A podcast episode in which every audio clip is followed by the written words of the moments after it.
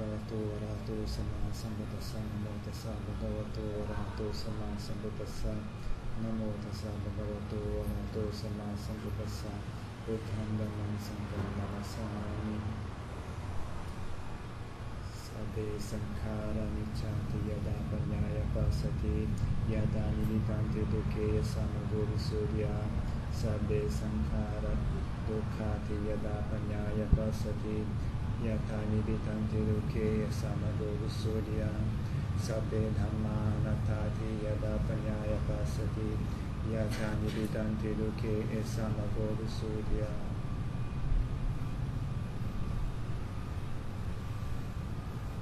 Então, o Buda as pessoas a olhar o mundo de uma maneira bem diferente que a gente está acostumado.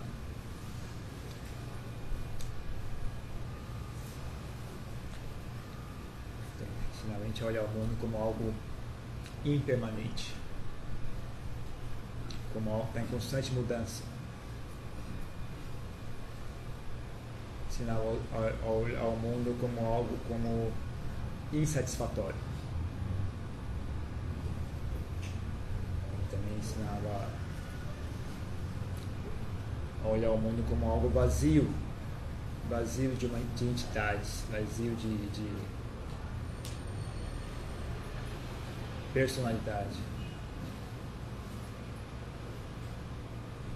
Ensinava a despersona, despersonalificar o mundo.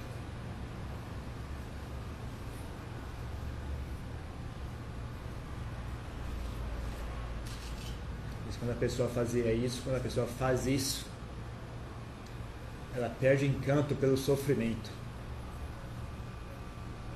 E esse é o caminho da libertação. Saber Sankara Dukkha Yadapanyaya Pasati Yatanibitante Dukke Samagori Surya. É curioso, a gente perde o encanto pelo sofrimento.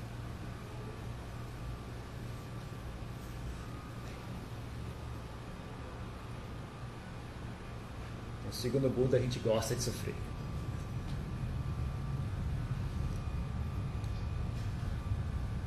Ou a gente gosta daquilo que faz a gente sofrer. Existe um encanto por aquilo que faz a gente sofrer. E aí a gente está fazendo esse, esse fantástico jogo de, de enganar a si mesmo, essa a gente só olha para o prazer que aquilo, que, que aquilo proporciona e habilmente esconde o sofrimento. Ou pelo menos esconde a, a, a ligação causa e efeito. Né? Às vezes o sofrimento não dá para esconder. A gente esconde finge que não sabe de onde veio. Bota a culpa em outra pessoa, bota a culpa num, num Deus, num Deus, bota a culpa num, um destino, é um milhão de coisas.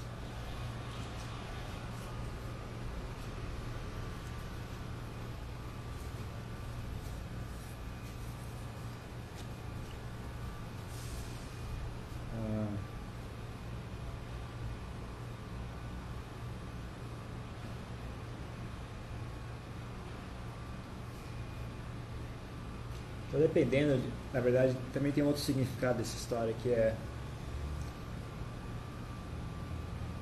que nem, que nem a gente conversou hoje de manhã. Tinha uma história na Tailândia, uma história tradicional. Duas pessoas morreram, eram dois amigos. Um virou um verme dentro de uma fossa, uma, morreu, um foi nascer, foi nascer verme dentro de uma fossa, esgoto.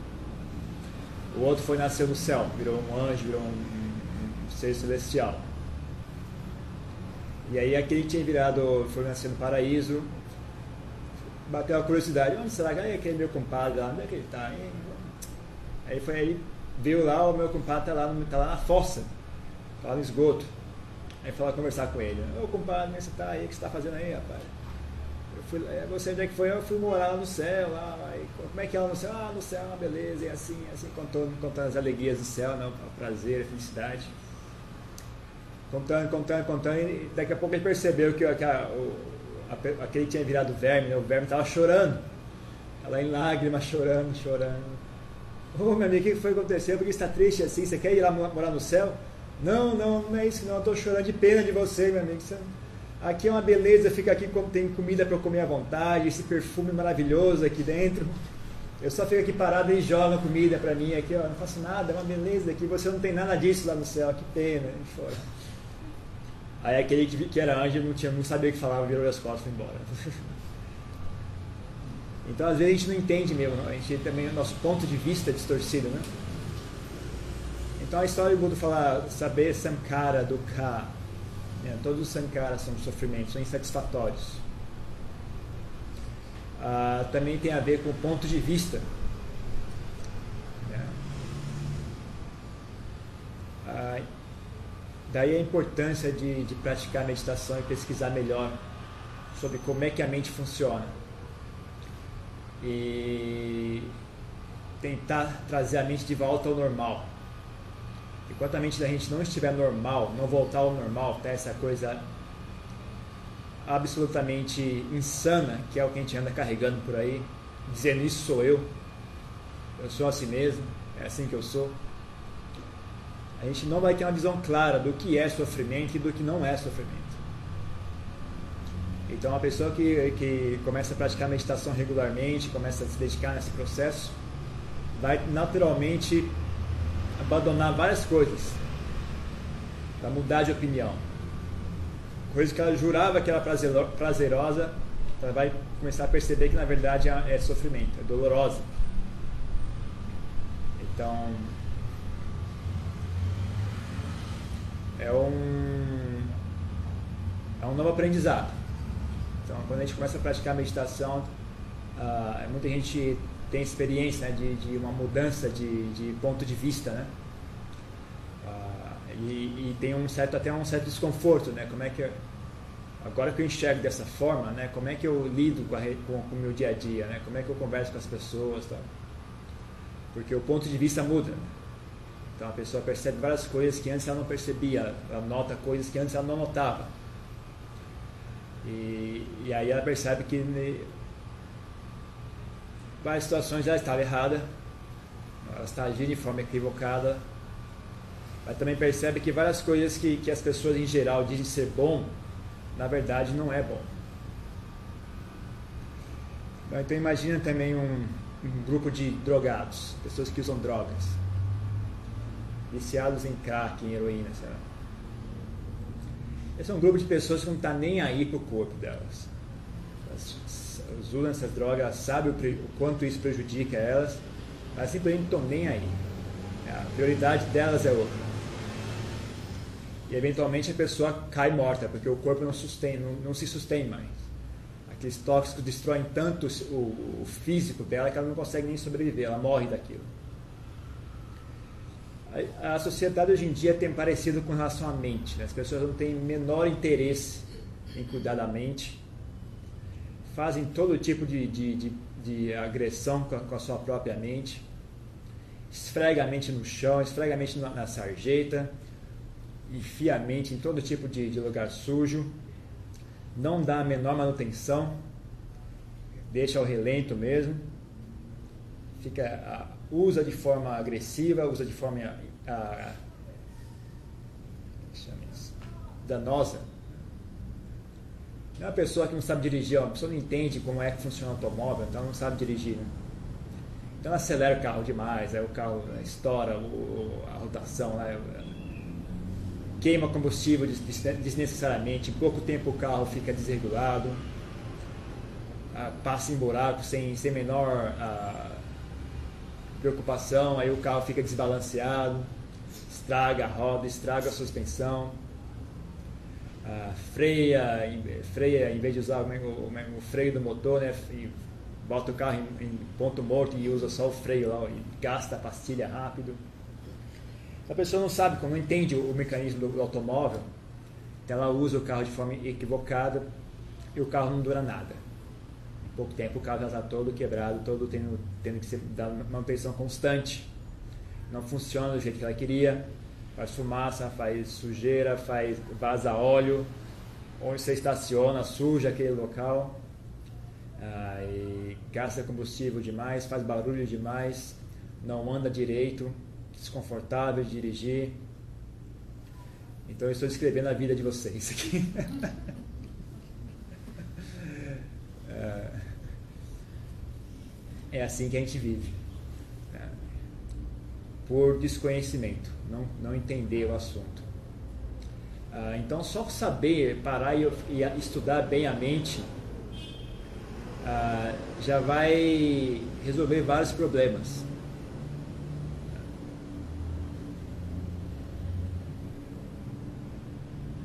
Porque a gente tem, qualquer ser humano tem essa noção de, de bem feito e mal feito. Né? Então, se a gente parar e ficar e olhar como é que a mente funciona, a gente vai, vai parar e ver que ó, isso aqui tá, não precisa ser assim. Não precisa de tudo isso para fazer, para realizar essa atividade. Não precisa desperdiçar tanta energia para fazer essa atividade. Não precisa recorrer, recorrer à raiva para desenvolver essa atividade. Não precisa recorrer ao medo para desenvolver essa atividade. Né? Dá para fazer isso só usando inteligência. Né? Inteligência funciona também. Existe um negócio chamado inteligência. Quem quiser usar pode, não está proibido.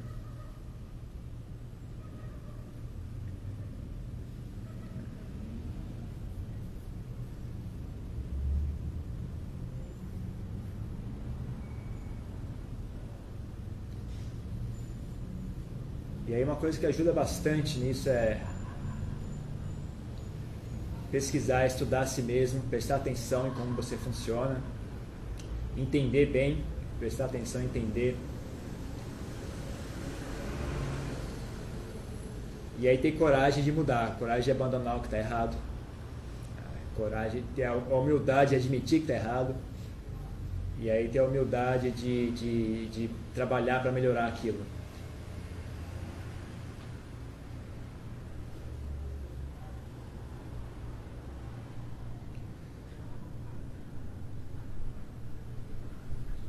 Agora, também tem um, uma coisa que ajuda bastante, é olhar o mundo com os olhos do Buda.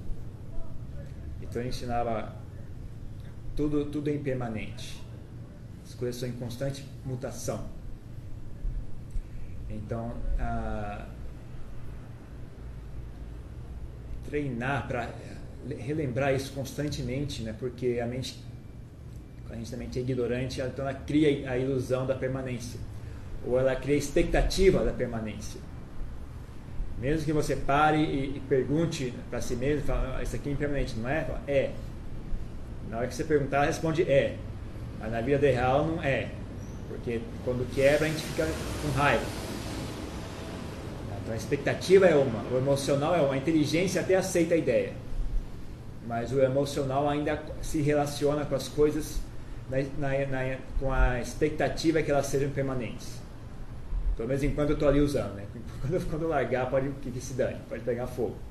Mas enquanto eu, meu, meu interesse está ali, tem que ser permanente, tem que ser estável. Tem que ser do jeito que eu quero. Então tem que reeducar não só a inteligência, né? Mas também reeducar como a gente interage com o mundo. Então alguns, alguns mestres né, ensinavam, por exemplo, a olhar algo, olhar um, olhar um copo e já enxergar o copo quebrado ali naquele copo, no copo que acabou de ser comprado. Então, quando você comprar um copo, chegou em casa, abriu, abre a embalagem, olha o copo e vê o copo quebrado também. Não olhe só o copo novinho, lustroso e bonito. Quando você olhar o copo bonito, olha o copo quebrado também.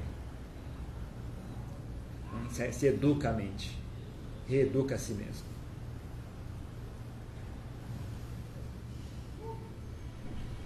E você desenvolve a habilidade de se separar das coisas.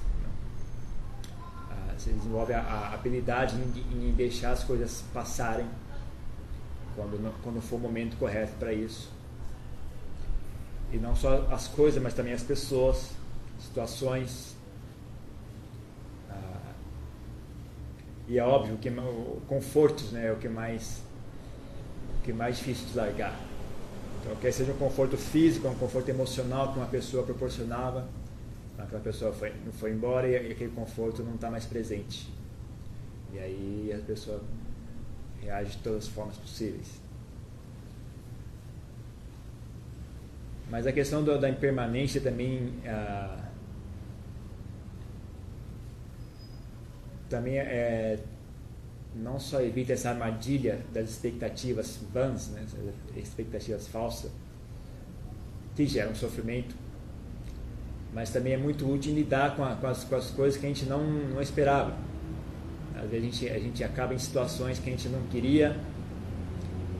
Ah, se há uma solução, a gente resolve. Se não há uma solução, existe sempre a opção de esperar, né, porque as coisas passam.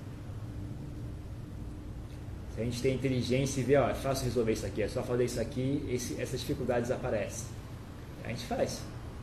Agora, se a gente não consegue enxergar uma saída, tem sempre uma segunda opção, né, que é esperar, ter paciência, né, aguentar a situação, porque cedo ou tarde muda, nada dura para sempre.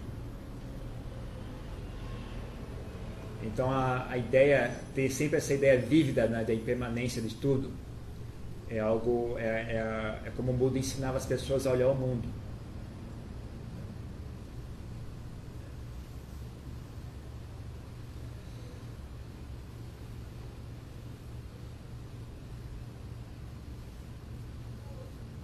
Também, uma vez que tudo é impermanente, também a gente tem essa urgência em, em cuidar daquilo, tentar estender a vida daquilo que é útil para nós. Então, entender que, que como tudo, é, tudo aí está em constante mudança, requer a nossa interferência ali para que aquilo que a gente deseja, aquilo que é útil, uh, dure mais tempo. Então, a gente tem que interferir no processo. Então, a nossa inteligência é algo para ser, ser resguardada. Né? Então, a nossa sabedoria é algo que tem que, ser, tem que receber manutenção constante, né? que nem um músculo. Né? O músculo, para ele, ele ficar forte, tem que ser exercitado constantemente. Então, as boas qualidades da nossa mente também. Então, a capacidade de, de, de esperar, a paciência, né? a habilidade em, em saber a, acalmar a mente habilidade em pensar, em refletir, em decidir, tomar decisões sábias, a habilidade em avaliar situações né, e depois avaliar de forma correta e, de, de tomar uma decisão correta, né, uma habilidade isso, uma coisa que desenvolve, você treina isso. Né? E isso tem que ser, tem que ser mesmo quem já sabe fazer, tem que, tem que suster isso, tem que dar manutenção, tem que exercitar essa qualidade constantemente ou sempre que possível. Né? E também abandonar maus hábitos, né? Sem simplesmente abandonar um hábito ruim, não reforçar aquele hábito, com o tempo ele desaparece sozinho.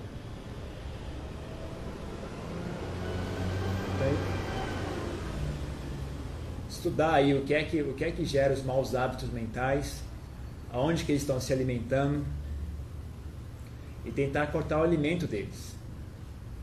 Não, precisa, é, não, é, não, é, tão, não é nem útil, não é nem possível reprimir somente, porque se a causa para aquele mau hábito mental está presente, não, ele vai surgir novamente. Porque tudo, tudo surge em consequência a uma causa. Nada surge do, do vazio, do espaço. Tem sempre uma causa por trás.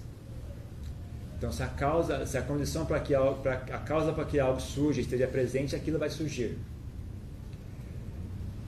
A única opção, a, única opção para tentar remediar isso sem trabalhar na causa, tentar reprimir aquilo.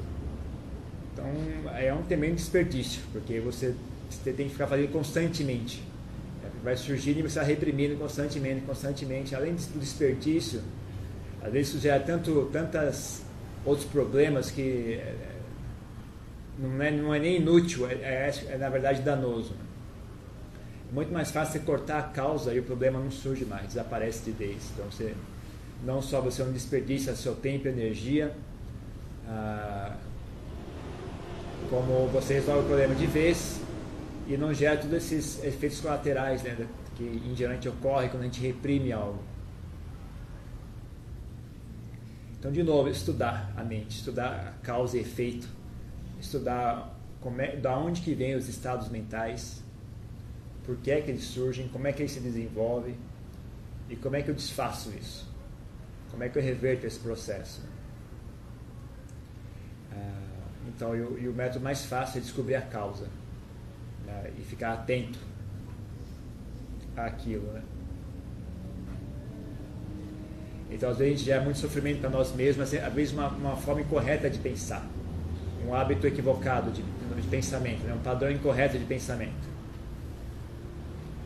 Então, que nem a gente falou, expectativa, né? Então, tem, eu trabalho com um grupo de pessoas e a gente tem, pura, pura bobagem, tem expectativa que as pessoas consigam fazer um, X tanto de, de, de, de trabalho, né? de, de, forma eficiente. Elas, elas têm que conseguir esse tanto, sem dar problema. E as pessoas não conseguem. Você não tem como fazer elas conseguirem. E aí o que, que você faz? Né? Você pode ou ficar com raiva o tempo inteiro ou se adaptar. Né? E você abrir abrir um pouco mão da sua expectativa, né? diminuir um pouco a sua expectativa, dar mais espaço para as pessoas uh, errarem. Né? E é coisa interessante, às vezes você faz essas coisas e as pessoas melhoram. Às vezes o problema pelo qual elas não estavam conseguindo trabalhar direito era essa pressão nas costas dela. Às vezes você deixa as pessoas em paz, ok, não vou mais cobrar nada, vocês fiquem à vontade. Aí as pessoas conseguem trabalhar, porque elas têm mais liberdade, têm menos tensão, menos ansiedade. Então essa, esse medo de cometer erros, às vezes, é, é, justamente o que mata a produtividade das pessoas. Né? Isso aí é uma coisa que a gente nota, né? não só em empresas, mas assim no dia a dia. Né? Mesmo no, no monastério você, você encara isso, você vê isso. Né? Então, onde tem uma, uma, uma disciplina muito, muito rigorosa, mas não é, não é bem a disciplina rigorosa que às vezes deixa as pessoas tensas. É mais tem muita gente achando, esperando você fazer um erro para dar bronca. Né? Então você está ali aquela tensão, se qualquer coisa que eu fizer errado, alguém vai me dar uma bronca, você fica assim, ainda mais tenso. Você fica ainda mais tenso, aí você ainda aí a sua inteligência funciona ainda menos. Aí você comete mais erros, aí você toma mais broncas, aí você fica com mais medo, aí você fica, ah, comete mais erros e toma mais bronca. Então fica um ciclo, né? Então às vezes você, você percebe que o, os locais onde as coisas mais funcionam melhor, nem sempre é o local onde há mais a, há mais essa, esse aspecto de, de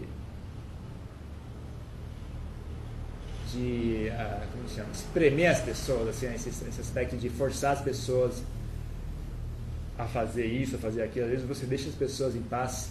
Se elas fossem, forem pessoas de bem, né? Elas funcionam bem sozinhas, não precisa de você ali empurrando. É um negócio curioso.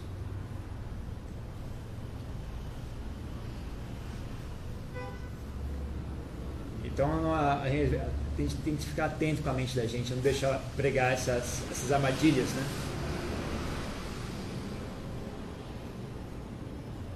Não deixar a nossa mente enganar a gente e deixar transformar a gente numa pessoa ruim ah, sem perceber.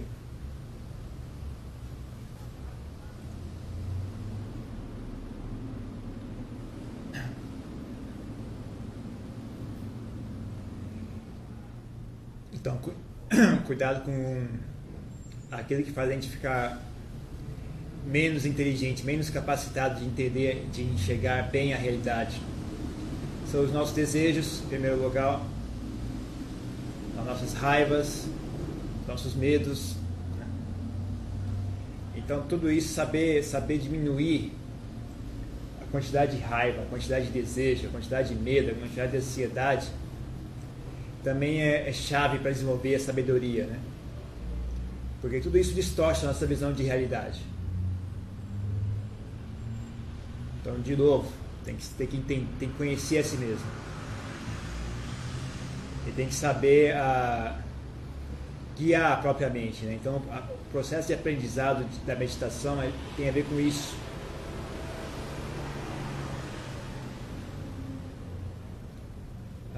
Tem a ver com aprender a, a, a usar a mente de forma correta. Né? Então, aprender a, a, botar a mente em movimento, a gente já sabe, a gente já aprendeu isso. Na escola eles ensinaram a gente. a, a pensar, a, encaixar, uma, uma, desenvolver uma linha de pensamento, a gente já sabe fazer. Já ensinaram isso antes. Né? Matemática, pensamento lógico, associar causa e efeito, etc. Agora, ninguém ensinou a gente a parar de pensar. O pessoal só ensina a gente a continuar pensando o tempo inteiro.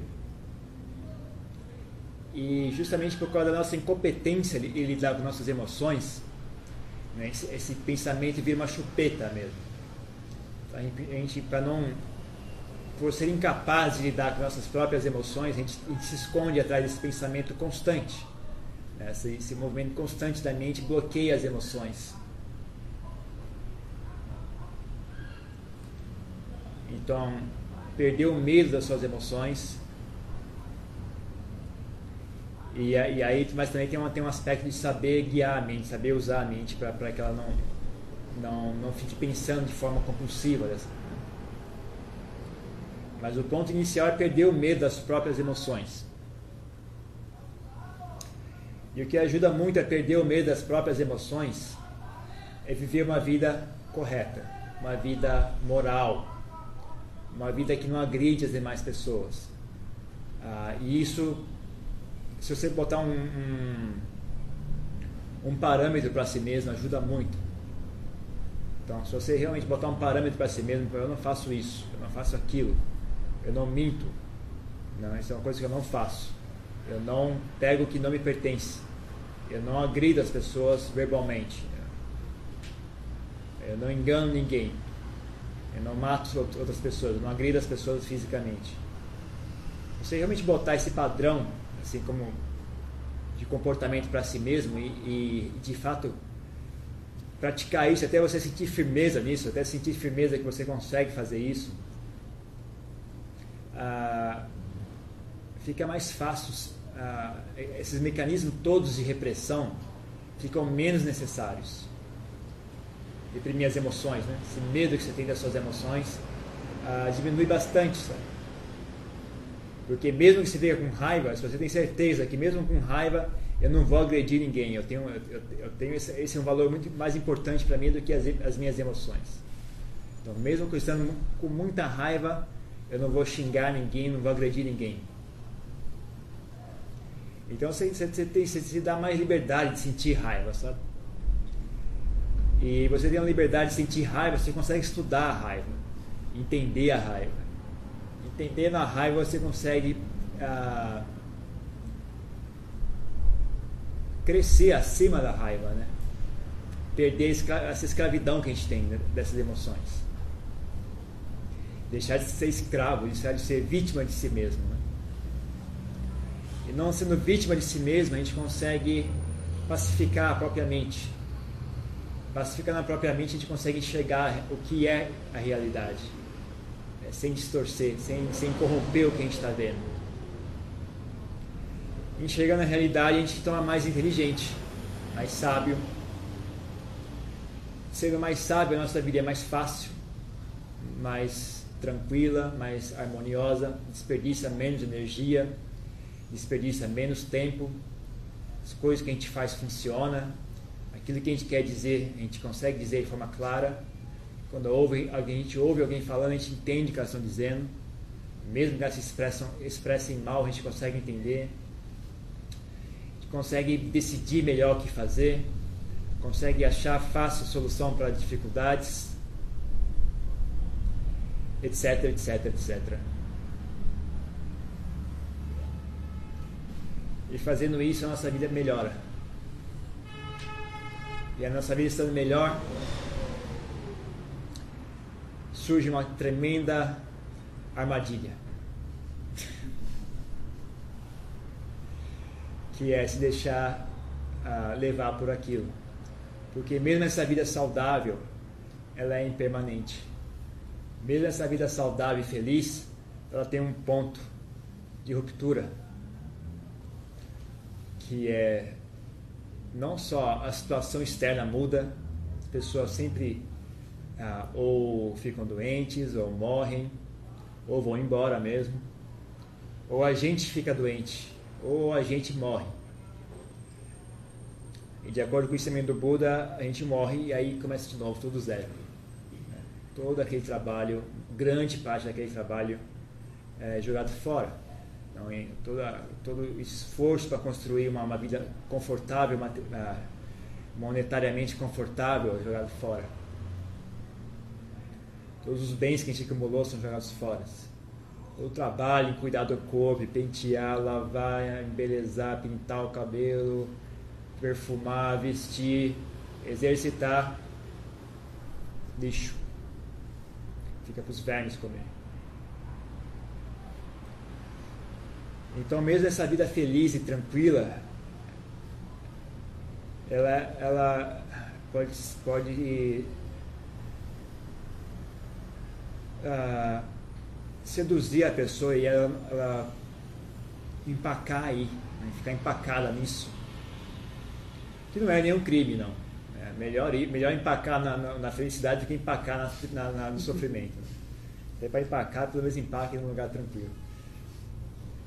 Agora, o real propósito do Buda é ensinar isso, ensinar a gente a fazer isso que eu acabei de explicar, né? chegar nesse ponto, é que com uma vida tranquila e feliz, fica ainda mais fácil estudar a mente, fica ainda mais fácil concentrar a mente e estudar coisas ainda mais sutis, né? que a gente não conseguia enxergar antes.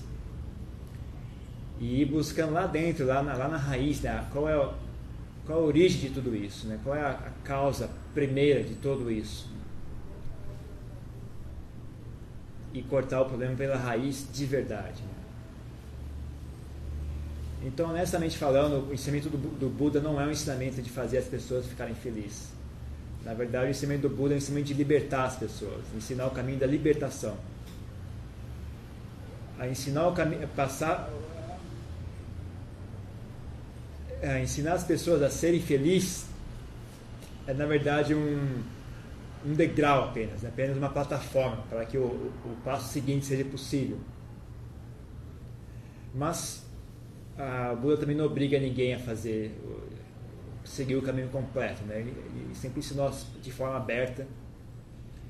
Então, quem a maioria das pessoas tem interesse mesmo é nisso, né? Só em melhorar a vida delas. Uh, e tá, tá bom, tá de parabéns.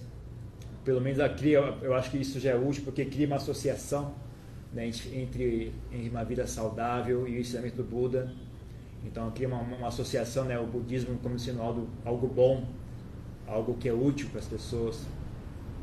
Então cria também uma condição para que no futuro a pessoa leve mais a sério né, os demais aspectos do, do ensinamento.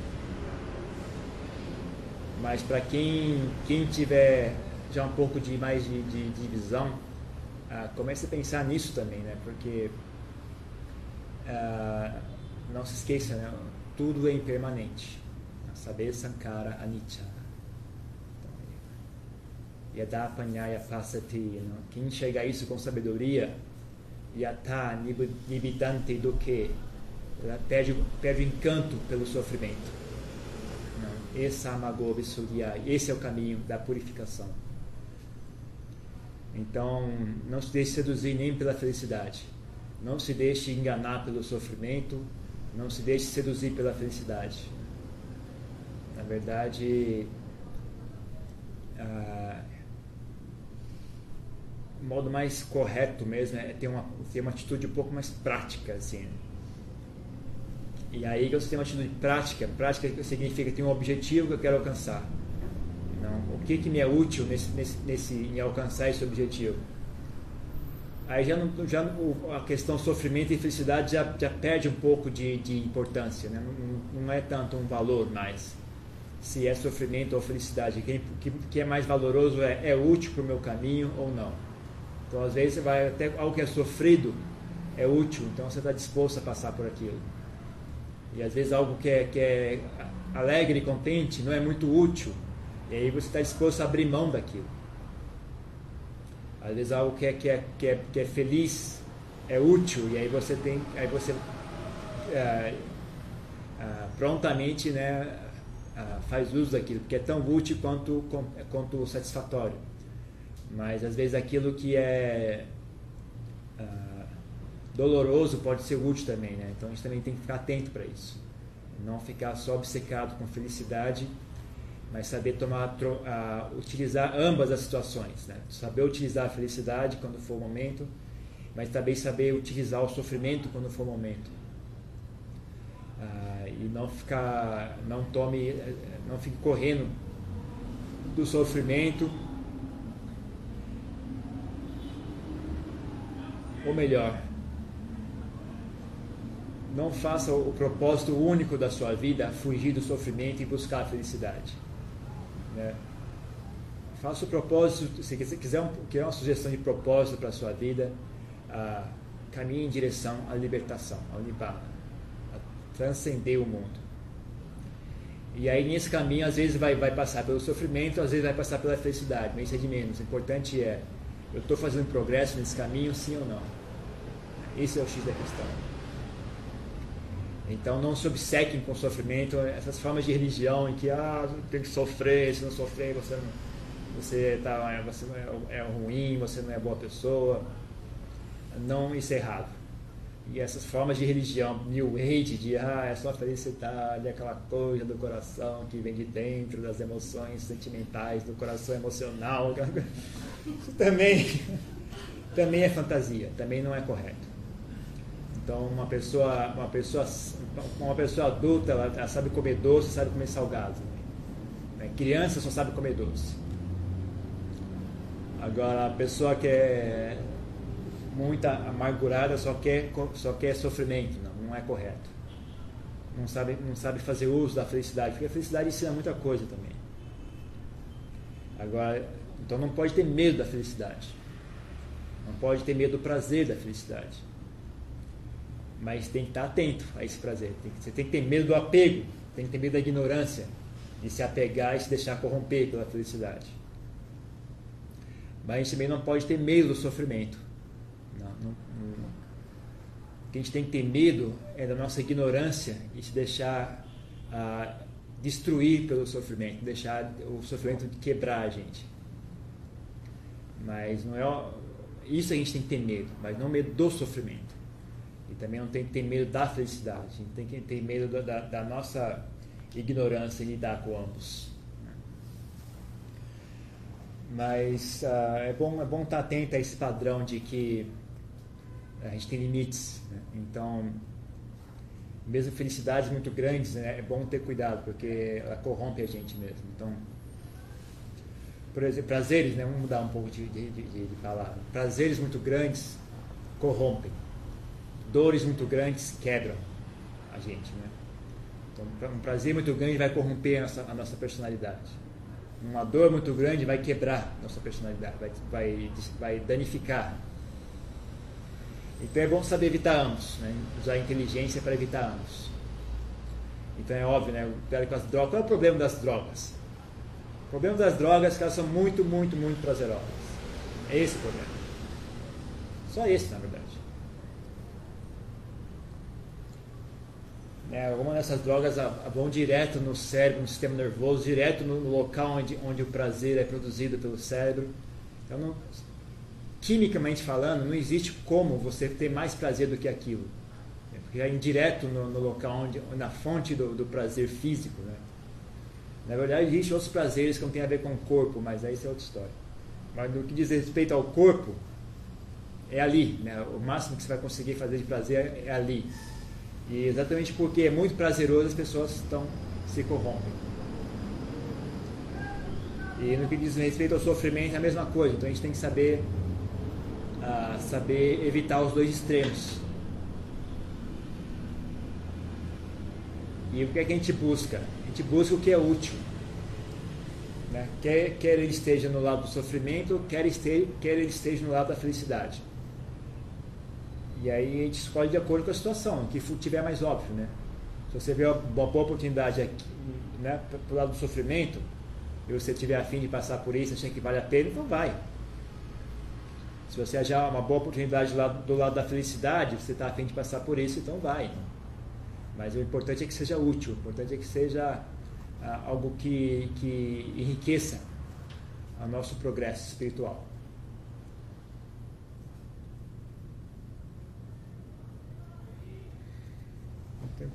Por enquanto é só isso.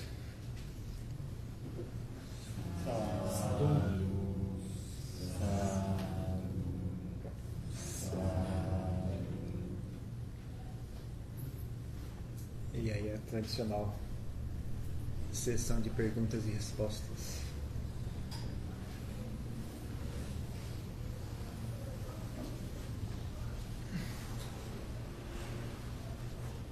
E tem alguma pergunta, alguma coisa? O Buda usa muito esse.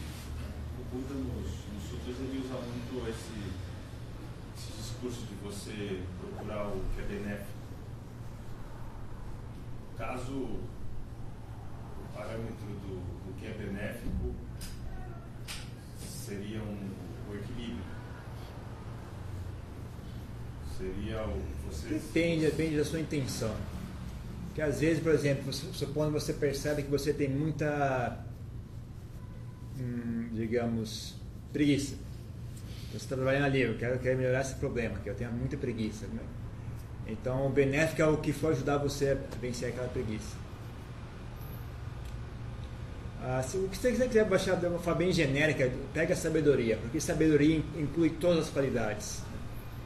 Sabedoria é, é uma coisa que é um fenômeno bem, bem, bem complexo, bem composto. Né?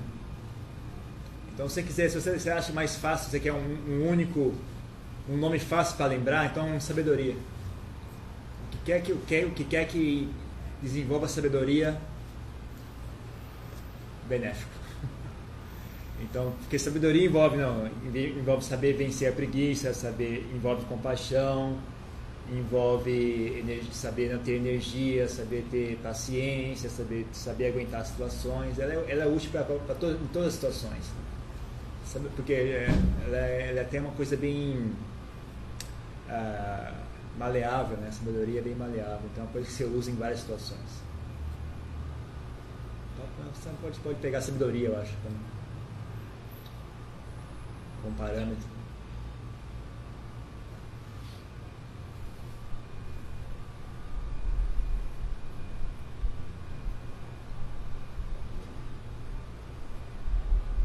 Mais alguma coisa?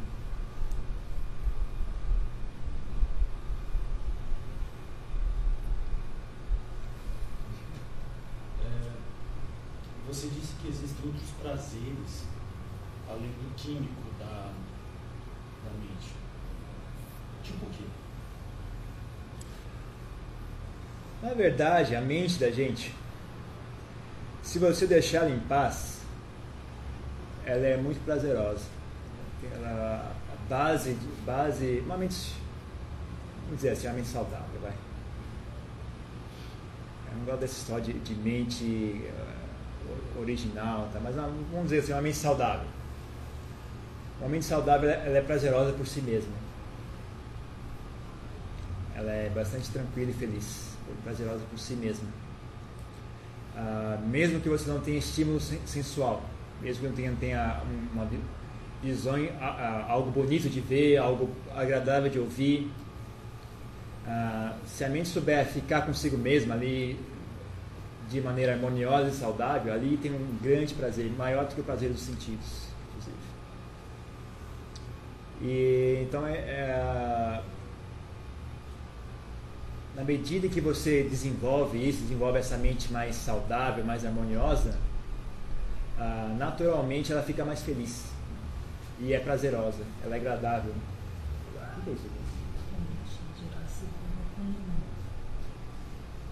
Então ela é mais, ela é prazerosa mesmo. Então, por exemplo, ah, que a gente meditou a metabhava, né? a med- meditação de meta. Aquilo é um prazer mental, não é um prazer sensual. É um prazer que vem da mente mesmo. É verdade que a gente também tem, tem um prazer do corpo, porque quando você foca bem a mente daquela forma, também se manifesta no corpo, né? Então a inspiração fica suave e tal, fica- então tem prazer do corpo ali também envolvido. Mas conforme você. você mas, na verdade esse prazer é mais da, da, da, da, da- mente se concentrando que gera esse prazer físico, né? Da meditação. Mas meta, ela, ela é prazerosa, é um prazer mental também, uma qualidade que, mental que, que gera prazer. Então, existem vários, né? Existem vários. Mas a, a mente em si, né? Se ela, se, ela, se ela é saudável, ela já é prazerosa.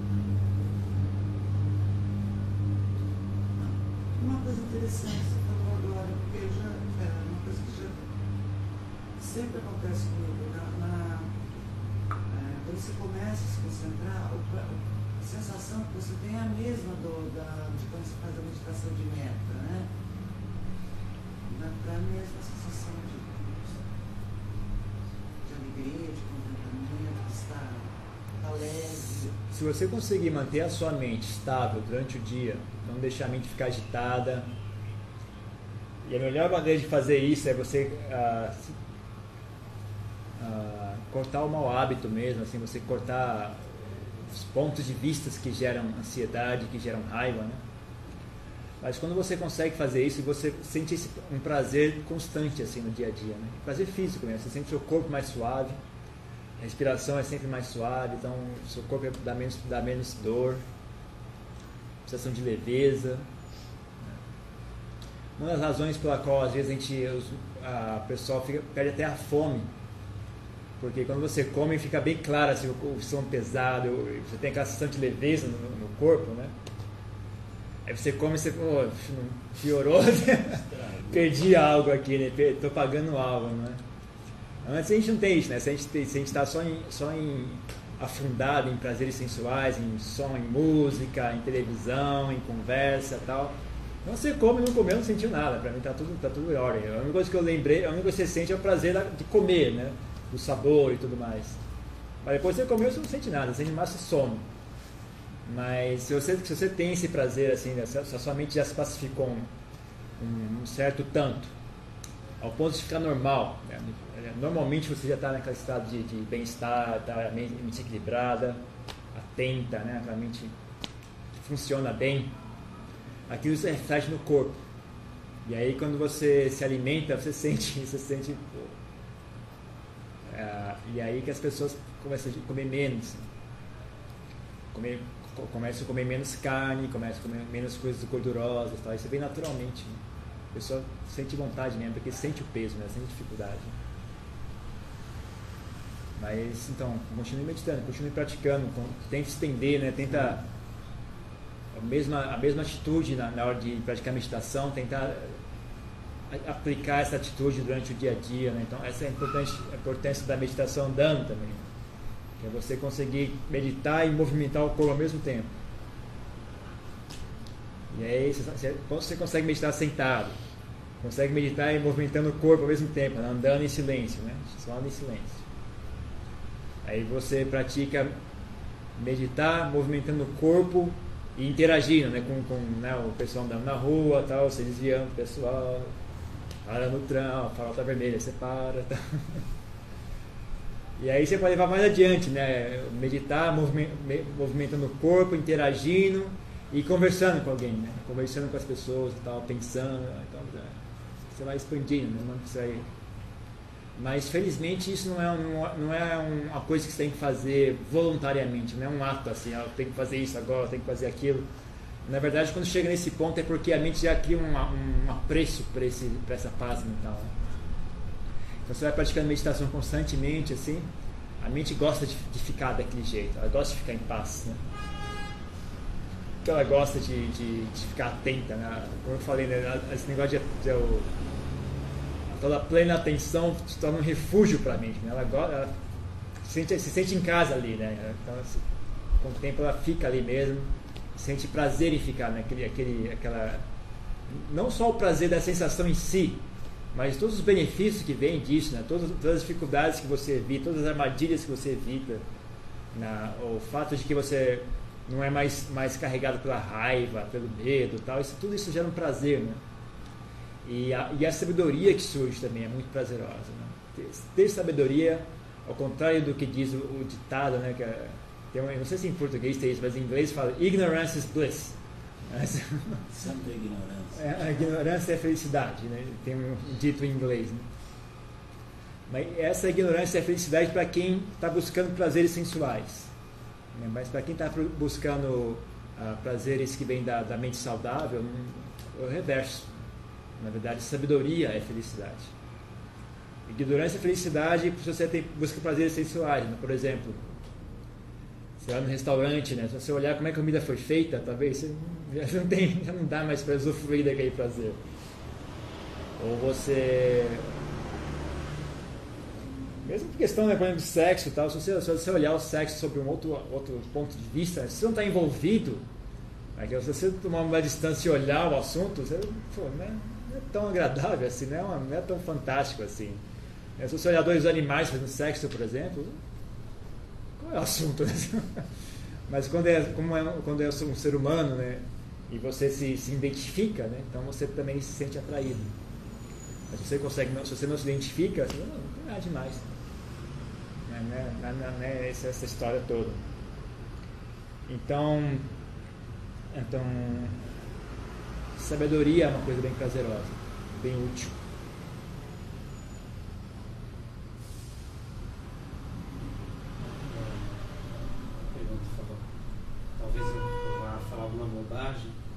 você me corrija, por favor. Parece que uma, em uma ocasião a Buda falou que, que de certa maneira, para você ter um pouco de tranquilidade mental, você tem também que se afastar um pouco do sofrimento das pessoas. É, não, está tão envolvido, né? no sentido de não estar tão envolvido com eles, porque o sofrimento das pessoas se traz também um, pouco de sofrimento, né? um de sofrimento. Mas o que, é, como você é, pode trabalhar isso se, por exemplo, a sua, eh, a sua atividade profissional, você trabalha com o sofrimento das pessoas e mais extremo limite desse sofrimento. Na verdade, eu nunca ouvi esse dito, não. Viu? Eu duvido que seja do Buda, nunca ouvi falar disso, não. Mas.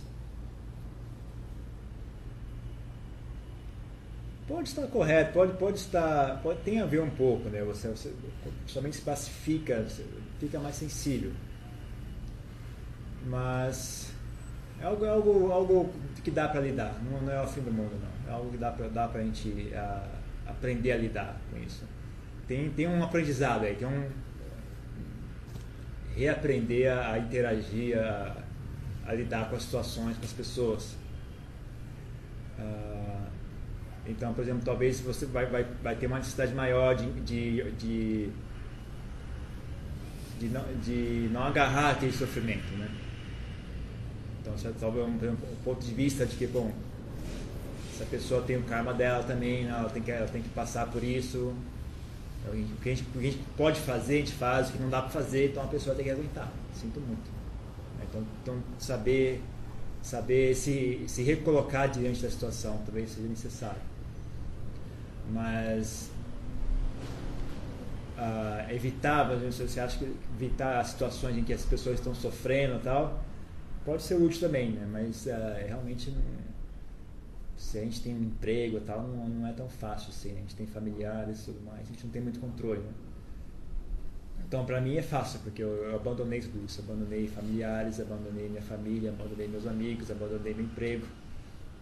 E mesmo eu morando no monastério, eu tenho liberdade de sair a hora que eu quiser. Então, eu tenho amigos, mas eu posso. Não é um vínculo tão forte assim, né? Então, para mim, com um monte é fácil, mas para quem para quem tem, tem uma vida fixa, sedentária, né, tem uma casa, tal, as pessoas sabem onde é que você mora, né, sabem o número do seu telefone, o seu Facebook. E aí você tem que aturar as pessoas sofrendo, ligando para você, reclamando tal, e você tem que ficar ouvindo aquela, aquela coisa toda. E aí você tem que aprender a lidar com isso, né? Mas não tome refúgio na ignorância. Não cuidado com essa tentação. Assim, você acha, ah, quanto mais sábio eu fico, eu, tô, eu fico mais sensível ao sofrimento das pessoas, então eu vou parar de ficar sábio. Não faça isso. Não tome refúgio na ignorância. Ignorância não é refúgio, não, não faça isso.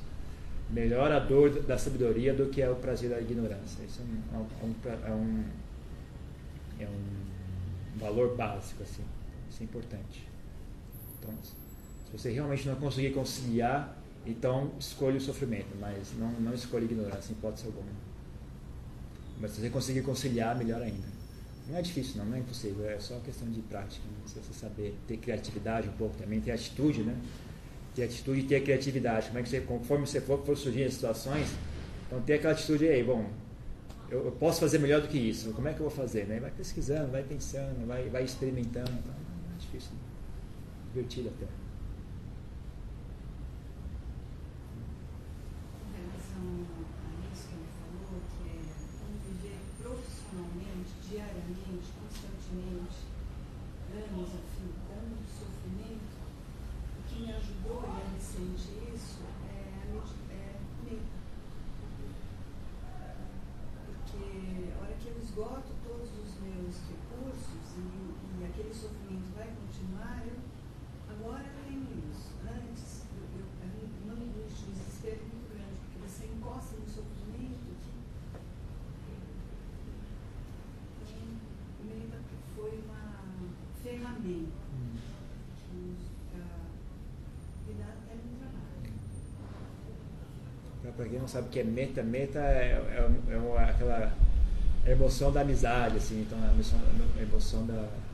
da amorosidade, né? sentir, sentir amizade pelas pessoas, sentir. Já eu, eu tenho outro, outro recurso, eu quando encontro sofrimento muito sofrido mesmo, que eu não, que não tenho como resolver, é, eu, olho, eu, olho, eu olho do ponto de vista do karma, né? Eu olho, bom, a pessoa, essa, de karma, e isso é impermanente, né? A pessoa vai passar por isso isso vai passar. Isso não, não vai ficar assim para sempre, né? Se eu souber ajudar, eu ajudo, mas se eu não souber ajudar, então também, mas também não entro em desespero, porque eu sei que mesmo aquilo é, é passageiro. O pior sofrimento que seja é algo passageiro. No máximo dura essa vida. Mesmo uma pessoa que, por exemplo, tem um, defeito físico, tal, não consegue trabalhar, ela tem que pedir esmola na rua, eu também não tenho dinheiro nenhum, não tenho como ajudar nem, nem dando esmola, muito menos suster aquela pessoa para o resto da vida. Mas ainda assim não me desespero, porque eu sei, bom, isso aqui também vai passar, um dia isso aqui vai passar. Por mais que seja sofrido, também vai passar. você pode usar vários recursos, né? cada um pode, pode ter sua própria a, a criatividade aí, usar a sua própria inteligência. Né? Nesse sentido, nesse sentido é bom, cara, pesado por você Não é bom nem ruim, é natural, é só o jeito que é. Nem é bom nem ruim. É natural. É comum. Tá se livrando. Hum? Você está se livrando. Você ultrapassa uma dificuldade. Pois é, mas você tá. É aquele negócio. Você está se livrando, mas para que você criou então essa dificuldade? Né? Então, você criar dificuldade para depois se livrar dela, então melhor nem, nem criar dificuldade, né? Mas, não, não, não olhe dessa forma. Não acho que tem que julgar as pessoas. Ah, você merece isso, você não merece isso. É, é normal. É que nem é que nem julgar a chuva, né? Tá chovendo, ah, tá, que bom tá chovendo. Depende, não é bom nem ruim, a chuva é neutra. A chuva é um fenômeno natural, é neutra. Não tem bom ou ruim ali. Então, a, e o canal das pessoas também é assim pessoas não é bom nem ruim, é, é o que é, simplesmente é assim. A gente ajuda as pessoas é porque a gente tem a compaixão. Compaixão, a gente tem inteligência, então a gente sente prazer em fazer isso. E algo não só é prazeroso, como é útil para nós também. É útil para a pessoa, é útil para nós, é prazeroso, por que não? Ah, mas é só isso, não tem nada, não tem nada demais. Eu acho que tudo é muito simples. Eu não vejo, não vejo dificuldade nenhuma, eu acho muito simples agora, por que criar para depois ter que tirar, né? Por que fazer uma coisa que você vai ter que descartar? Ah, que, você enxerga? Como poderia ser a educação o, da, das crianças, né? É, porque, na verdade, né, eu sinto como se eu, por exemplo, tivesse tendo que jogar fora um monte de coisa que foi que foi enfiado, socado dentro de mim durante toda a vida. Né? E é realmente isso que se faz nas escolas, nas instituições educacionais todas, é isso que você faz. É uma, uma coisa uh, absurda, né? Que você tem que. Você tem que. Você não pode ser bonzinho, se você levar um tapa, você tem que dar dois. você vai ter que competir na vida profissional, você vai ter que. Como é que, que você pode imaginar uma educação diferente? Como é que é, por exemplo, nos países budistas, né, na Tailândia, por exemplo? Tem alguma coisa especial o sistema educacional deles? Assim, não, agora, porque eles modernizaram o sistema educacional, então ele virou a mesma porcaria do nosso. É um, é um serviço que você paga, o professor é um funcionário. Antigamente, como é que era antigamente? Ah, você tinha, você fazer reverência ao professor quando você entrar na sala de aula, você fazer reverência para ele. Ah, era um, era um, um, junto com o pai e a mãe, era o terceiro que era mais ah, que as crianças tinham assim como uma pessoa de digna de reverência, digna de admiração, né? o professor, uma figura, uma figura assim, especial dentro da vida das, das crianças e tudo mais. Ah,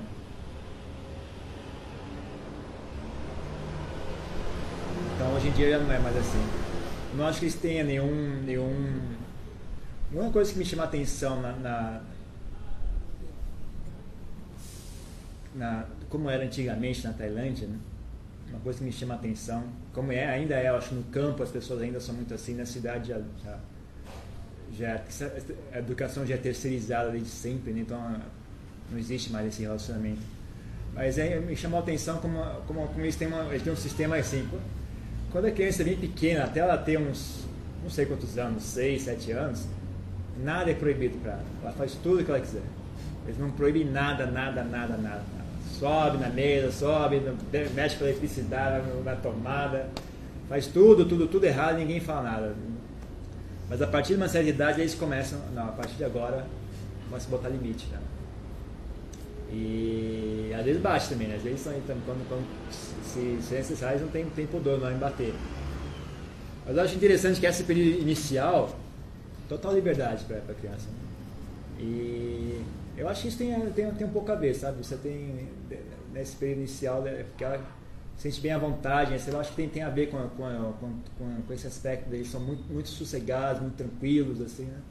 Bem relaxados, o pessoal da Tailândia, são bem, bem relax, dão risada fácil. Eu acho que tem a ver com isso também, né? Eles não, não foram, desde criança, já sendo, já sendo castrados desde, desde pequenininho, assim, né? A mente está muito muito flexível, muito está em branco, né, a mente da pessoa, né, o cérebro da pessoa. Então você já começa desde lá, já criar sofrimento ah, desnecessário, né? Aquilo, aquilo cria um padrão, né? Eu, eu, eu acho isso eu achei interessante. Até que você sabe que uma vez eu estava com lá, lá num canto perdido, lá perto do Laos, lá na, lá na, na borda mesmo, borda da, da Tailândia com o Laos, né? Dava para ver o Laos do outro lado do, do rio. Era um, era um canto perdido mesmo e era, o pessoal tinha bem tradicional, assim, né? o vilarejo lá bem tradicional. E tinha um senhor que ele trazia a filha dele, pro, a filha pequenininha, devia ter uns 5 anos. Ele, ele, vinha oferecer comida, preparar uma comida lá no, no, na cozinha do monastério e oferecia a comida e a filha, a filha dele vinha junto. E tinha um rapaz que ele ainda não tinha virado monge, mas ele estava querendo virar monge, ele era dos Estados Unidos. E a criança estava lá brincando, enquanto o irmão estava conversando com, com, com, o senhor, com o pai, né? A criança ficava brincando, ela tinha um gatinho lá, ficava brincando, rolando no chão, conversando com o gato, né? contando história pro gato, brincando, can, cantando música. E, né? e é aquela coisa de criança, né? Aí um dia esse rapaz dos Estados Unidos perguntou para mim, porque eu falo tailandês, né? Então eu falo tailandês e entendo mais o assunto. Então, mas meu, aquela criança, ela tem algum problema mental? Por quê? Por que você está perguntando? Não, ela fica falando sozinha o tempo inteiro, fica rolando no chão. Ela tem algum problema mental? Não? É assim, a criança é assim. Você, acho que ele nunca viu. Ele acho que ele, nunca, ele deve, deve, desde criança já não, senta aí, fica, não faz barulho e tal. Então acho que é assim desde criança eles, né? Então ele, ele nem, ele nem, nem entendia o que é que a criança está fazendo. É ela tinha problema mental.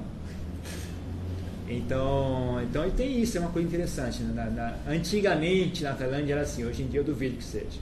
Principalmente pessoal na cidade já tem esse negócio manda a criança para uma, uma escola e vai trabalhar, então o problema é nem ver criança mais.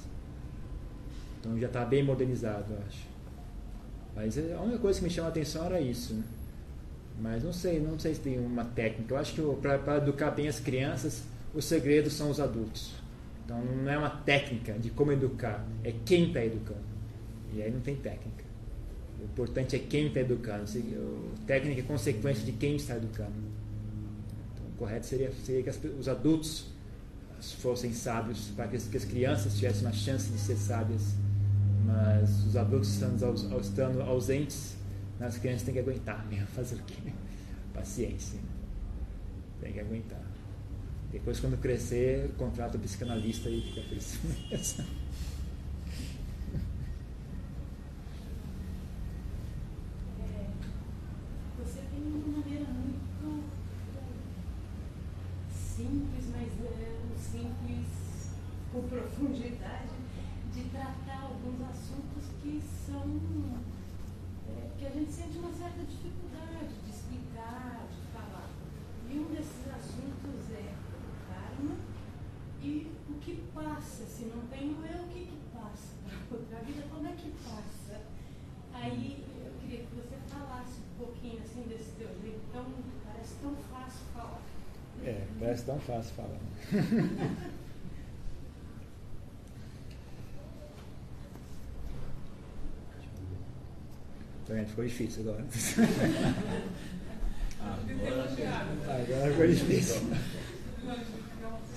Se eu não falasse que era fácil falar, eu só respondia. Agora aí é fácil falar. Pensar Você passa de uma forma que parece muito fácil falar. É então, olha. Uma das razões pela qual é fácil falar essas coisas é porque dá pra. Eu não sei como é que eu falei sem, sem, sem contar vantagem. É que. Não sei se é inteligência ou burrice minha, mas eu, eu não acredito mais nessas ideias né, de que há uma verdade com V maiúsculo, que há uma, uma tudo, tudo depende de como você enxerga. Na verdade, a mente da gente constrói realidade. Então, você, duas explicações diferentes não estão necessariamente ah, equivocadas. Não é, um, não é só uma que está correta. Depende de como você vai enxergar o assunto. E como você vai enxergar o assunto depende de, de qual é o seu propósito em enxergar o assunto. Então, desse, dessa forma é fácil falar as coisas, porque você, você pode ser bem prático e falar de uma forma que seja útil, e não tentar ficar definindo termos. Né? Eu, eu não tenho, é isso que eu não tenho mais fé, eu não tenho mais fé em definir termos. Isso é uma coisa inútil, porque esses termos são falsos, não existem. Então, por isso que é fácil falar. Então, uma forma de explicar a questão do karma e, e tendo, tendo, em vista entender isso, acho que o X da sua questão é o que é que passa de uma vida para outra. Tá? Então, uma forma de explicar para fazer, para ficar mais fácil entender esse, esse, esse processo é que ah, você pode separar assim, arbitrariamente, né? arbitrariamente separar em dois grupos, corpo e mente.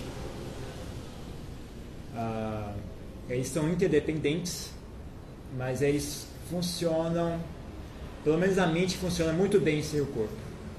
O corpo parece que funciona um pouco sem a mente, mas é bem limitado. Parece que ele, o máximo que ele consegue fazer é ficar deitado assim numa cama e tem que, tem que ser uh, forçado a funcionar por máquinas.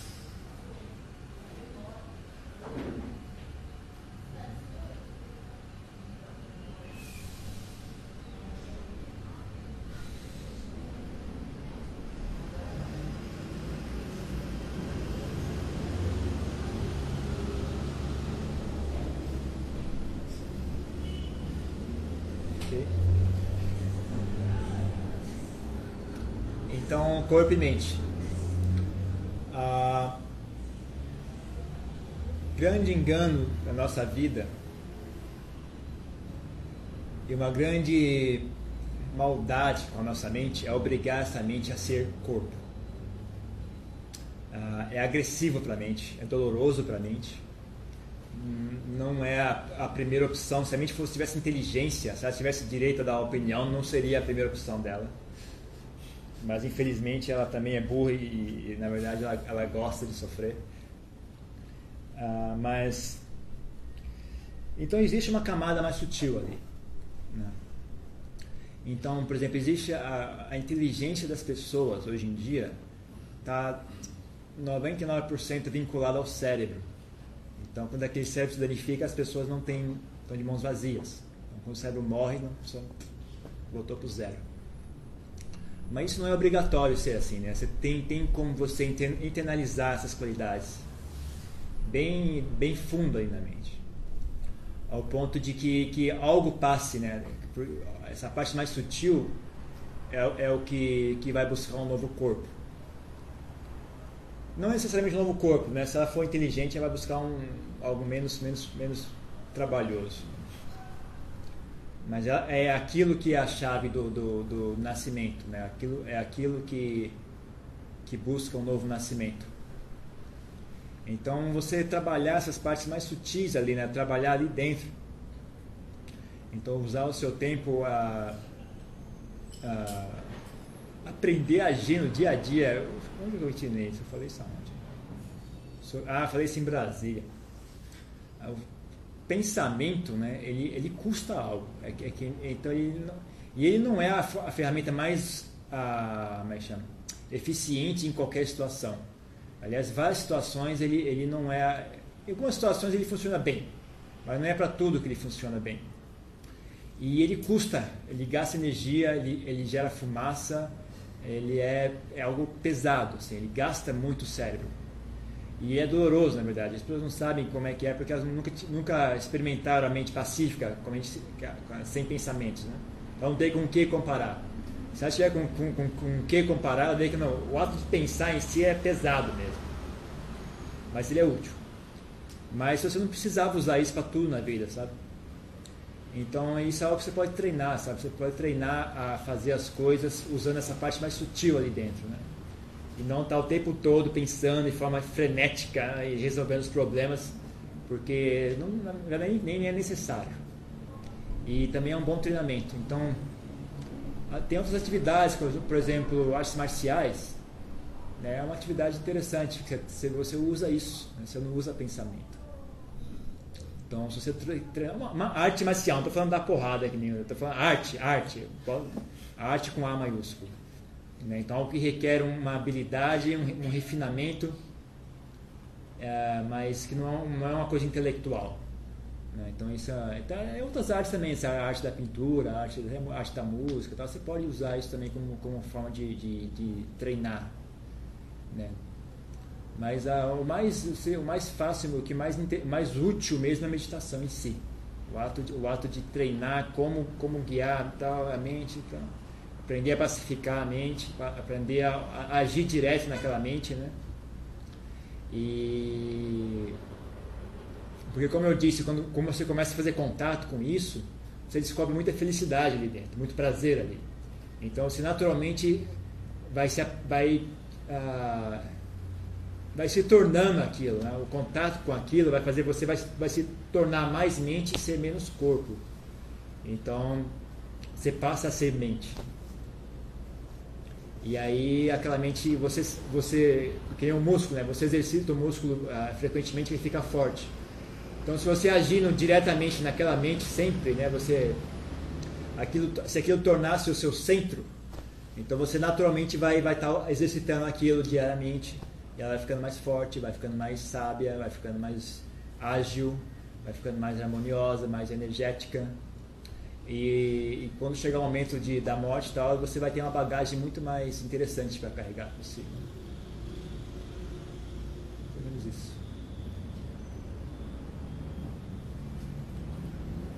social ajuda um pouco isso, né? Porque você, no grupo, você, você tem que ter uma postura um pouco mais responsável, mínimo. Né? Pode ser útil de duas formas. Pode ser uma, uma utilidade, é o desafio de ter que lidar com, com as pessoas, né? as pessoas te irritando, as pessoas fazendo coisa errada, e você ficando com raiva, você tem que saber lidar consigo mesmo e tal. Então, o desafio pode ser útil. Mas também é bom se você tem pessoas sábias, pessoas que são, são bons exemplos, pessoas dignas de, de emular, né? Você aprende com elas também. Então você aprende, com, e também, aí também a nossa mente é sensível. Então, às vezes, você só você tem uma pessoa que é bem calma, bem, bem tranquila, bem amorosa tal. Só você ficar perto daquela pessoa, você começa a sentir aquele começo, oh, isso aqui que é legal, né? Não sei o que, que, é que essa pessoa tem. Você fica ali perto dela, você sente aquele negócio, né? Isso aqui é interessante, né? Isso aí dá um, pode, pode, ser, pode abrir possibilidades. Né? Então, conhecer gente sábia é algo muito útil porque abre possibilidades para nós também. Né? É muito, muito rico, né? uma coisa muito importante. Podia retomar o que a? Que ela falou de que você fala, fala, fala de maneira fácil. Isso é uma coisa que hoje mesmo eu estava pensando, a maneira como você tem tratado os temas que você tem tratado aqui, é uma maneira muito inspirada. Porque você falar de, você fala dos sutras, de, de, daquelas grandes concentrações, é muito fácil. E você tem falado de temas que são, têm sido até banalizados e sabe, de compaixão, de amizade, de, de amor, de bondade, de paciência. É muito difícil falar sobre isso, porque são temas, sabe, que vêm sendo repetidamente banalizados. Você fala de uma maneira muito inspirada, inspiradora.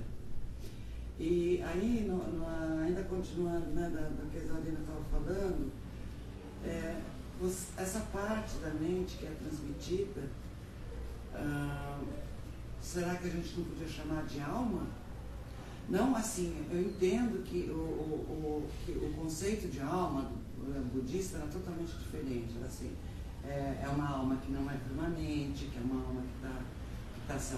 Alma não, que é um, uma mente que está se alterando, alguma coisa que, que você transmite, não é aquela alma que conceitualmente a gente tem de cabeça né, que, e é engraçado também, né, quando a gente fala, a gente, todos nós, né, desde criança todo mundo fala para a gente de alma. Nunca ninguém questionou a alma. Na hora que o Buda fala que você, é, você é, renasce e que você obviamente imagina que tem alguma coisa que, que se transmitiu, né? Aí todo mundo quer, quer explicação. Não é engraçado isso? Né? Quando você fala alma, ninguém quer explicação. Todo mundo acredita.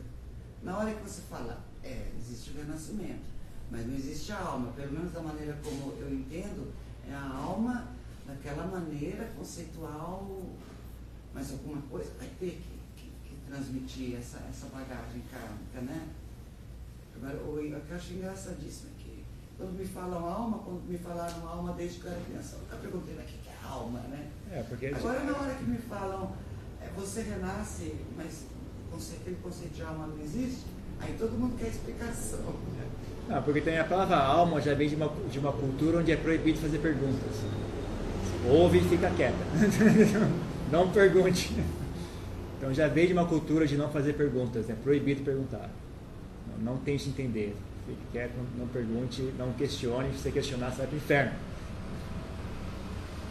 Mas, uh, e também, bom, e até por preguiça das pessoas, eu acho que tem, também tem essa questão de, bom, tem que, ter, tem que ter alguma explicação. A gente não consegue achar uma explicação razoável, então vai essa aqui mesmo e, e para de perguntar, porque senão a gente não. Essa, essa, essa ânsia de ter uma explicação, mesmo que ela seja furada. Então, às vezes, as pessoas engolem uma explicação furada por, por falta de capacidade mesmo. E aí, e aí foi que combinar, né? Vamos, como, a gente não vai, como a gente não tem que fazer algo melhor do que isso, fica com isso aqui e vamos parar de perguntar, tá bom? Vamos, todo mundo concorda que é assim e acabou aqui o assunto. Então é um acordo social, inclusive, esse negócio de não perguntar. Agora, pode chamar de alma, pode chamar o que você quiser, chamar é questão de nome, você pode chamar de garrafa, pode chamar de, de Zé João, pode, o que você quiser, é questão de nome.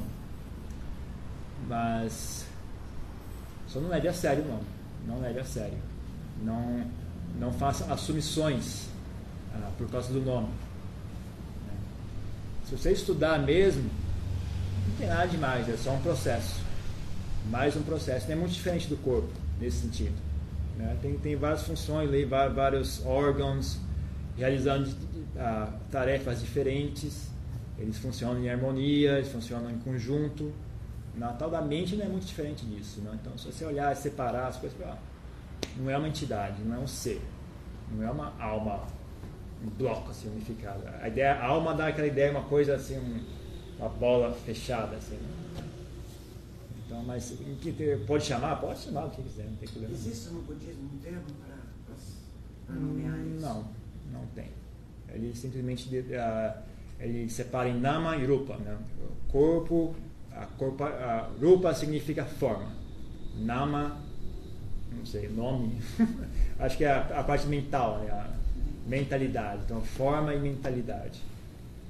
E a mentalidade, então, vai, vai ter. Ele agrupa em quatro grupos aí, então, que é o Vijnana, Sankara, Sanya, Vedana. Mas também são, são nomenclaturas, né? não, não, não são coisas. Né? Não, não, é, não existe uma coisa chamada Sankara. Esse é um, você está dando nome para um processo, está dando nome para um, um, um evento que ocorre ali dentro daquela mente. E, e dar nomes né, é sempre uma coisa arbitrária. Então, mas aí o Buda, com, com a intenção de, de, que isso fosse útil, então ele separou dessa forma, né? então enxerga dessa forma, enxerga em, em, quatro, quatro grupos, o quinto sendo a forma física, né? então Rupa, Vedana, Sankara, Sanya, Vijnana. Mas não, não leve muito a sério. Ainda assim não são coisas. Mesmo que tenha sido dito pelo Buda, ainda assim não é uma coisa. Não é uma pessoa. Não, não tem um núcleo ali que seja uh, fixo e e permanente. Né? Então todos são coisas normais, tudo normal, tudo simples, são coisas naturais. Assim. Nem tudo isso aqui, ó, não tem nada demais, é tudo normal. Né? Essa, essa, essa, esse hábito de enxergar o mundo em, em termos de, de, de, coisas né, tem a ver com, com a gente enxergar a, a ilusão de que nós somos um eu. Então a gente interage, interage com o mundo na, na, na mesma língua. Então, se esse processo de, de formação de eu é, é, muito forte, pessoas começam a inventar entidades em tudo. Né? Tem, tem o espírito do vento, o espírito da pedra, o espírito do, da chuva. Elas vão inventando entidades, assim, porque a, é, tudo é criado por. Então, tudo vem de uma pessoa, né? Alguém criou, quem foi que criou? E aí, por que, que ele criou? Então tem, vai, é, uma, é uma coisa que vai, vai uma bola de neve, assim, né? E as pessoas interagem no mundo em termos de seres, né? Ela entende a si mesma como ser uma entidade, então o mundo inteiro deve estar cheio de entidades e tudo foi criado por uma entidade. E, e então tem a ver com, com a, a máquina que está criando essas opiniões, está. A, a, a, chama? Biased me ensinaram a escrever esse nome. Enviesado. Está enviesada. Enviesado. Enviesado. Enviesado. Então, é isso aí. Então, então é, esse, esse assunto é bom estudar mesmo. Eu acho que quanto mais a gente pensar, menos a gente vai chegar ao X da questão. É algo que a gente tem que pesquisar mesmo, pesquisar aqui, né? Pesquisar aqui dentro. Assim. Ficar de olho na mente e tal. Ah, e nesse aspecto, a Samadhi é muito útil mesmo, porque você ah, consegue enxergar as partes mais sutis né, que, que geram tudo isso. Porque senão você fica só na superfície do pensamento, você só enxerga pensamentos, não enxerga o, as outras partes. Então, você saber dar um passo atrás, olhar de longe e ver, e ver a coisa acontecendo é bem interessante. É bem fácil, mas é difícil. que mais? Essa ideia de, de a gente na, na, cultura nossa aqui, a gente foi eu, eu pelo menos no meu caso, eu fui na igreja, mas igreja cristã, mas padre falava eu não prestava atenção, mas sempre ia, assim, festas e. Depois eu conheci o budismo e, aprendi que religião é você se ligar a alguma coisa. Daí os professores falando você precisa estar atento. Daí eu falei, eu acho que é, a impressão que passa é que você precisa da, se ligar a alguma coisa. Você não pode simplesmente falar, ah, eu tenho bom senso, o bom senso é o suficiente. A impressão que passa é que você precisa de algo mais. Então, nesse caso, você já pode ver o budismo como uma religião, uma coisa que liga você a algum ensinamento que vai, trazer benefícios. Né? É, o que, você acha disso, de, de, dessa ligação? só o bom senso não é o suficiente. Ah, pode ser o bom senso suficiente na medida que o bom senso também ele disser que não existe alguém que sabe se eu seguir o conselho daquela pessoa eu vou, eu vou desperdiçar menos energia e vou, vou estar mais seguro então você vai, vai por exemplo você vai aprender a dirigir um automóvel né? então ah, vou só usar o meu bom senso mas talvez o seu bom senso fala bom seria bom ir para a autoescola então, né, né? Não é só o bom senso de, ah, eu vou fazer sozinho, com tudo. Né? Então a gente vai para vai a faculdade também movido por bom senso. Mas ainda a gente vai e ouve o professor. Né? Então a, a questão, você, entendeu o budismo como algo que liga você a algo, é, tem, tem um aspecto de, de ligar você à sua própria vida, à sua própria experiência, à sua própria mente, né? e aprender com isso mas também tem esse aspecto de, de você ouvir o conselho do, do, do Buda, né? É uma pessoa que, que manja do assunto. Então ele, ele quando ele criou o, o, sistema dele ali de ensinamento, ele pensou a ideia era que as pessoas utilizassem aquilo, né? Ele não estava definindo termos, não está tá explicando o universo para poder, poder botar numa enciclopédia. enciclopédia. Aqui é uma ferramenta, então o propósito daquilo são as pessoas. Então, quando ele fez aquele ensinamento, ele falou: bom, onde é que, onde é que, o que, é que as pessoas precisam ser ensinadas? Então, ele tem uma opinião: né? o, que é que, o que, é que eu acho que as pessoas precisam ser ensinadas? E aí ele ensinou aquilo. Então, se a opinião dele está correta, se aplica a você ou não, você julga sozinho. Mas uh, eu acho que pelo menos vale a pena ouvir, né? E, e, e fazer um esforço, talvez ele tenha razão.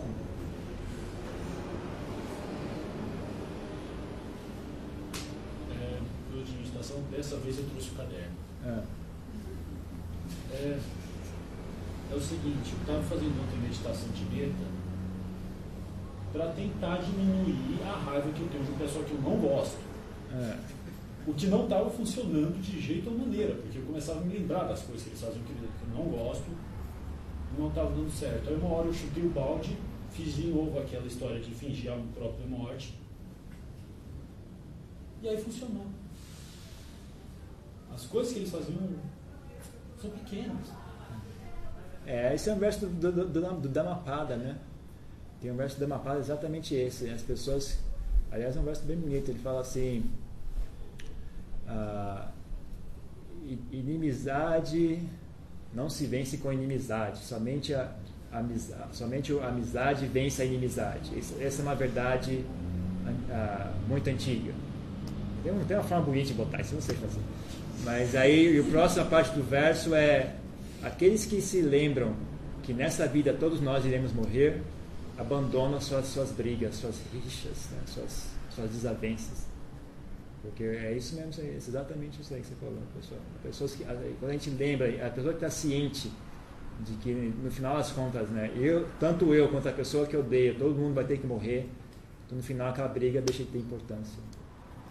É, na verdade, ainda, ainda menos porque eu comecei a ter compaixão, né? Eles estão fazendo isso desde sabe Deus quanto tempo.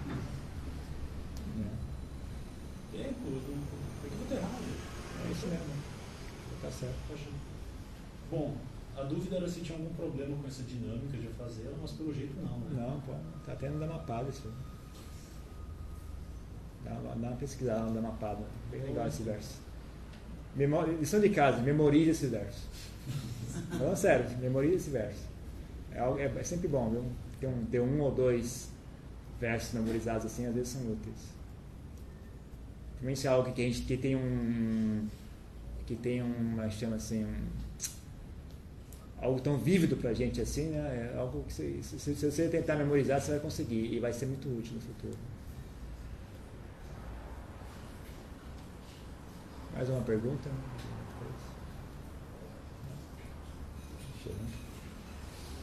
Quase 10 horas?